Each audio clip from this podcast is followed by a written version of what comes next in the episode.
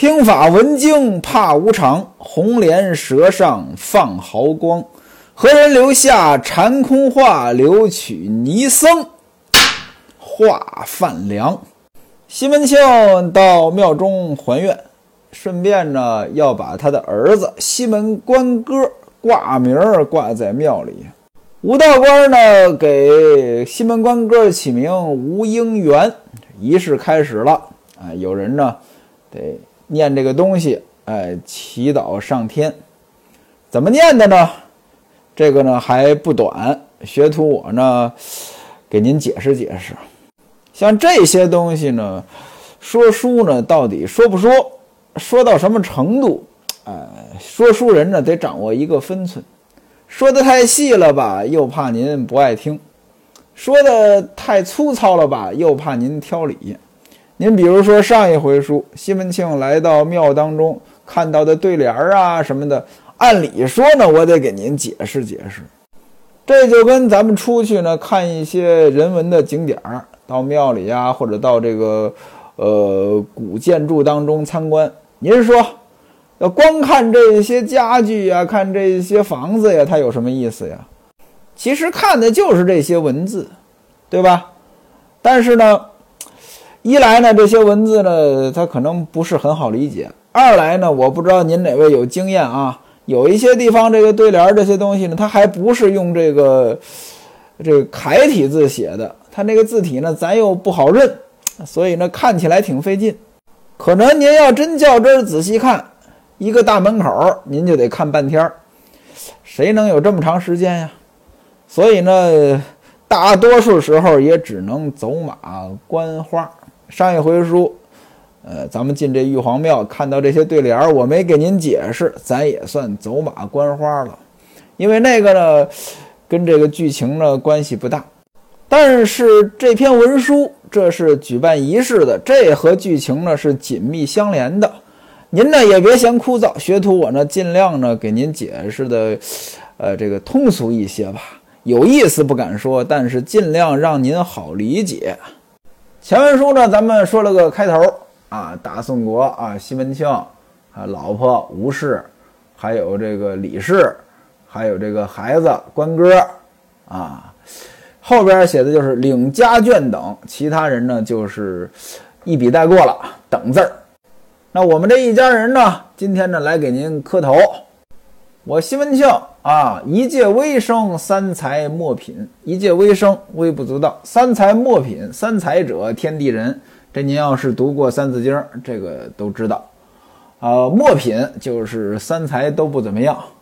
虽然如此吧，您看我这个生活呢过得还行，这都是您保佑我。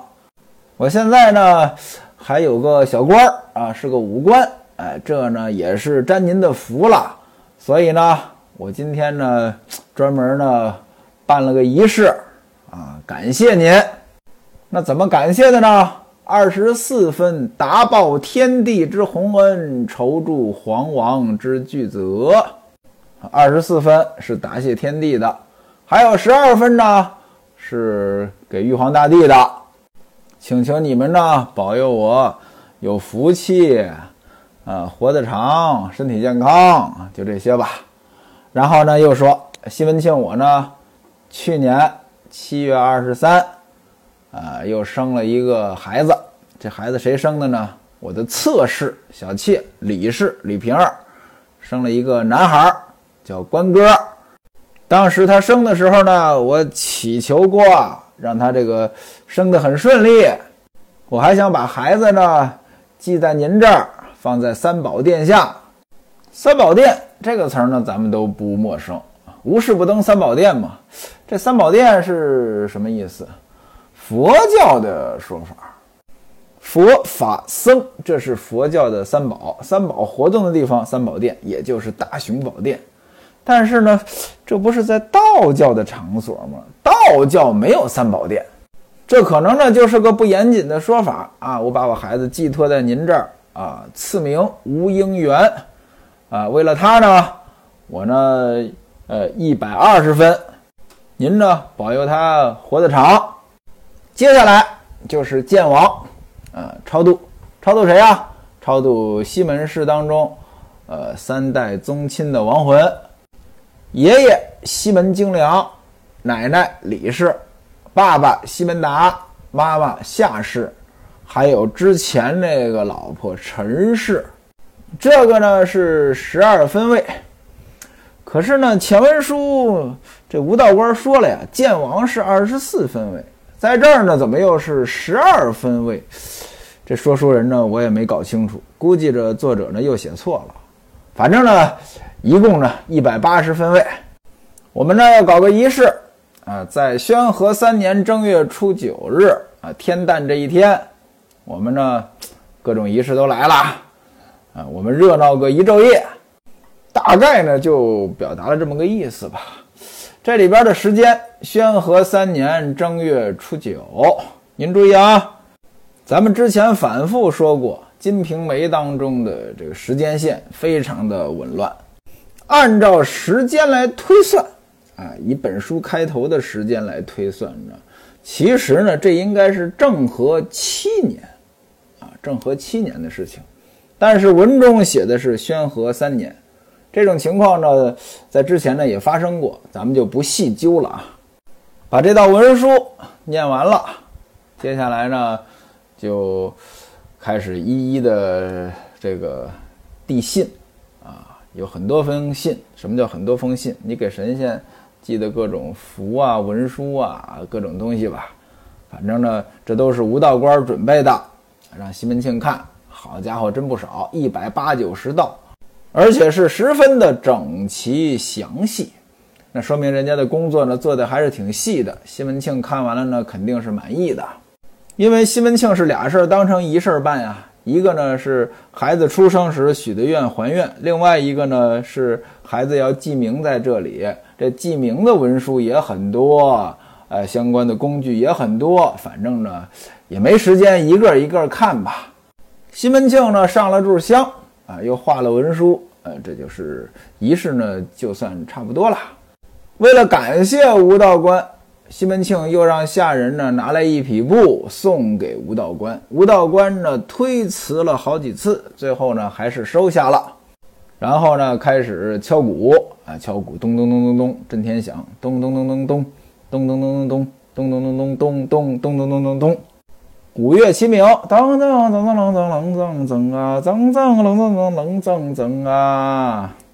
吴道官登场啊，这个穿着那个法衣啊，手里拿着这个牙护啊，向上天祷告。专门有人带着西门庆啊，左右上香。西门庆一看呢，呵，准备的确实是好啊。各种贡品呢，摆的也是整整齐齐。仪式搞完了，西门庆呢下来，又回到松鹤轩，在这儿呢接着喝茶休息。不大一会儿，英伯爵谢希大来了，给西门庆施礼，又随了份子啊。原文写每人封了一星折茶银子，这一星咱们前文书解释过啊。过去那个秤呢，杆秤上边有这个星，一星呢就是一钱，这点钱呢，在西门庆眼里就什么都不是啊。这俩人还说呢，啊，本来呢要送些茶过来，但是太远了，啊，我们呢就带点钱，啊，就拿这个当茶了。西门庆呢也不接这个钱，说你们烦不烦呀？啊，我让你们过来呢陪我坐坐，你们弄这事儿干嘛呀？啊，吴庆家这里不是给茶了吗？我什么都有，什么都不缺，这不就是客套话吗？英伯爵呢？哎，就坡下了，说哥，真的？那这么着，我们可就把钱收回去了。他一个人收呢，可能也觉得这不好意思。望着旁边的谢希大说：“都是你，整这事儿干嘛啊？我都说了，哥哥不会要的，咱还拿出来，这不让他骂咱了，不像话。”过了一会儿呢，吴大舅。花子油啊，就都来了。这二位呢，都带了这个礼物了，每人两盒细茶食来点茶，什么意思呢？其实就是带了点心配茶吃。西门庆呢，让吴道官呢都收了。喝完茶之后，啊，这就开始摆斋了呀，对吧？你办事儿都得吃饭呀。咱们中国人呢最喜欢吃，你搞各种仪式呢，基本上呢最后呢都得吃饭。那西门庆那肯定简单不了呀，这个菜饭也很丰盛。另外呢，这不能光吃啊，得有节目啊。这次和以往不一样，以往呢都是叫唱歌的来，这次呢吴道官呢请了说书的，说的是西汉平话鸿门会，也就是鸿门宴呀。这个地方很奇怪，按理说大喜的日子怎么能说这书呢？因此啊，《金瓶梅》当中很多的场景呢写的也是很荒诞的，可能作者呢想表达的就是荒诞的意思吧。吴道官这边办完了事儿，也过来呢陪着大伙儿。吴道官就问说：“孩子今天来不来？”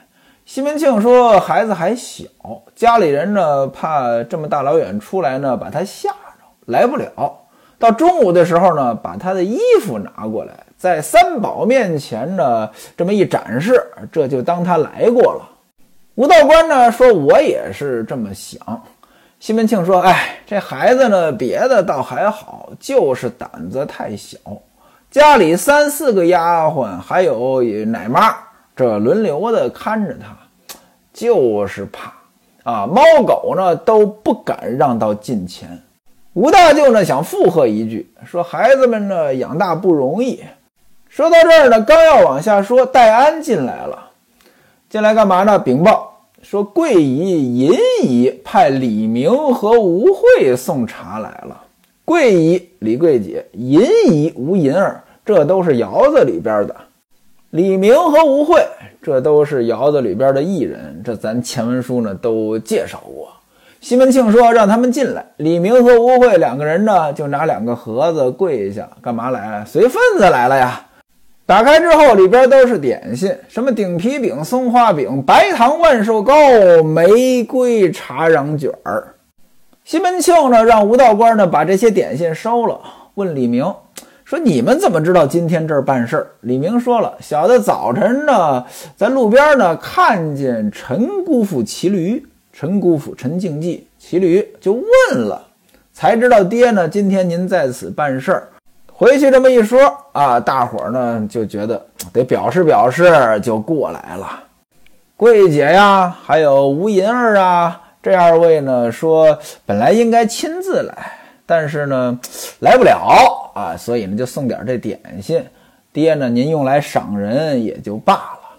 西门庆说：“那你们二位呢，等着吃斋。”吴道官呢，让他们二人下去，另外安排坐的地方。跟着手下人呢一起吃，您别看这么丰盛了，这还是早饭啊，还没到中午呢。到了中午啊，那自然呢，呃，又是一番景象，更加的丰盛。另外，吴道官呢还给这孩子呢准备了一身衣服，呃，都有什么呢？一顶青缎子销金道髻，您都知道啊，道士头上都挽起来，这叫道髻。一件玄色的道衣，一件绿云缎的小衬衣，一双白绫小袜，一双青露绸纳脸小履鞋，一根黄绒线绦，一道三宝位下的黄线锁，一道子孙娘娘面前的紫线锁，还有一副银项圈儿。这银项圈上边刻着“金玉满堂，长命富贵”。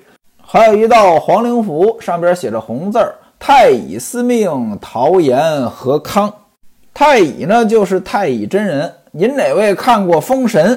这里边呢，哪吒的师傅就是太乙真人。有一个太乙真人书，这是算命用的，其中就提到这个人中短呀，命就不长。太乙司命，太乙管寿命的。那陶岩和康什么意思？学徒我呢？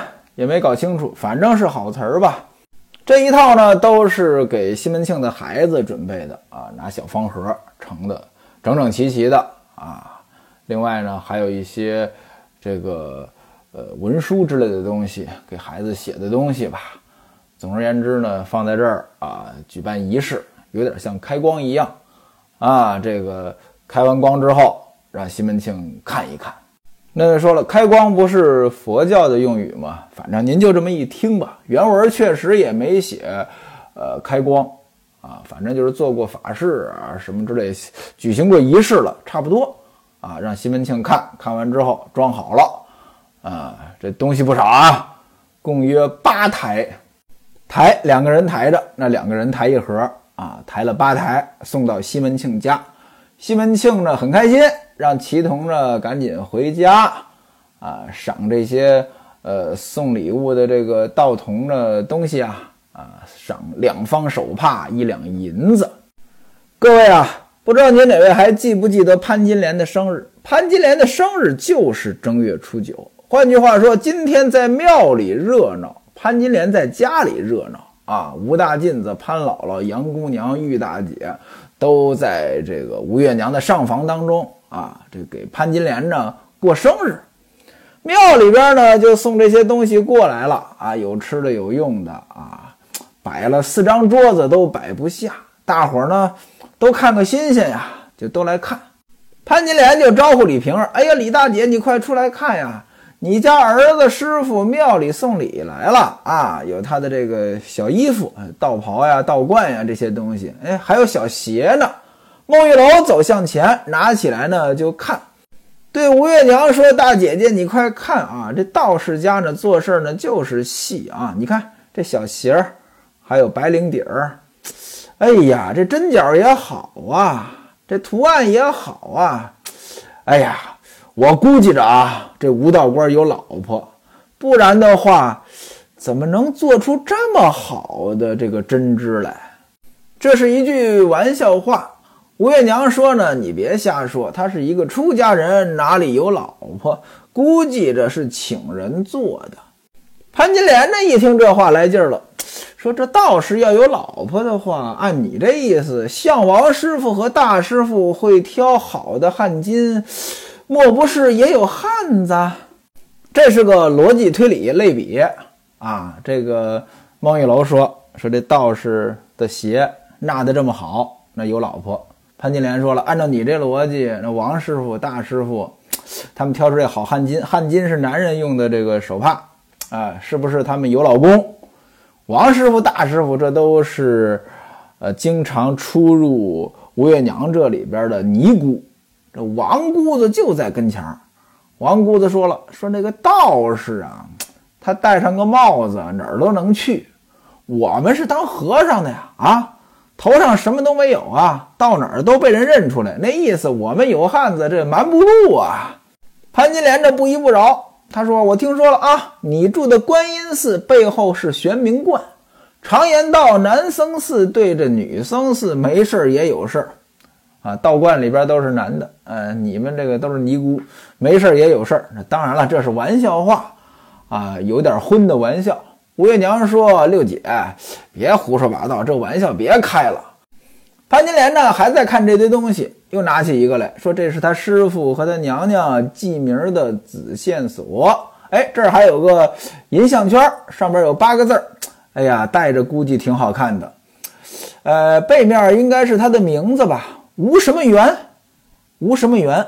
他呢，中间那字儿呢，他没说。”齐同说了：“说这个是师傅起的法名吴英元。”潘金莲说：“哦，这个是英字。哎，不对呀，大姐，你看啊，这道士也太无礼了，怎么让孩子跟了他的姓？”吴月娘说着：“嘿，你看你这都不懂。”但吴月娘呢也没解释。啊，吴月娘跟李瓶儿说：“你赶紧把你儿子抱来啊，穿上这身道袍，让我们看看好看不好看。”李瓶儿说：“他刚刚睡着，把他抱出来。”潘金莲说：“没事儿，你把他叫醒了。”这李瓶儿呢也是傻白甜，就真去了。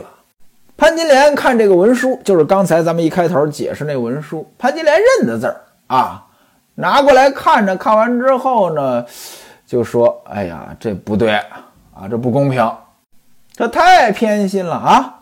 上边啊只写了生孩子的，我们这些没生孩子的就不算数了。”都给我们打到坠字号里去了，坠字号坠多余啊，给我们摆在一边儿啊，当多余的东西了。潘金莲呢，这就是带节奏，不光没他呀，孟玉楼他们这些人都没有，他这就是带节奏。孟玉楼就问呢，说有没有大姐姐？潘金莲说：“那要没有大姐姐就太好笑了。”吴月娘说：“呢，行了行了，有了一个呢就行了。难不成咱们家这么多人都写上，这不让道士笑话吗？”潘金莲呢还是不依不饶：“哎，我们都是那刘湛的鬼呀，比不了人家呀。难不成哪个不是十月养的？什么叫刘湛鬼？刘湛是一个人。”宋朝人不是大宋的宋，是南北朝的那个宋。南朝宋齐梁陈，这刘湛呢有一个理论，他认为这个女孩子不会成才，所以生下来呢就弄死。这在《宋书刘湛传》当中是明确记载着的。那么刘湛的鬼，那也就是说成不了才的了。那意思我们不重要。正说这话呢，李瓶儿。呃，把这孩子抱过来了。孟玉楼说：“快拿衣服过来，我替他穿。”李瓶儿抱着孟玉楼呢，替他戴上这个道髻，套上这个项圈儿。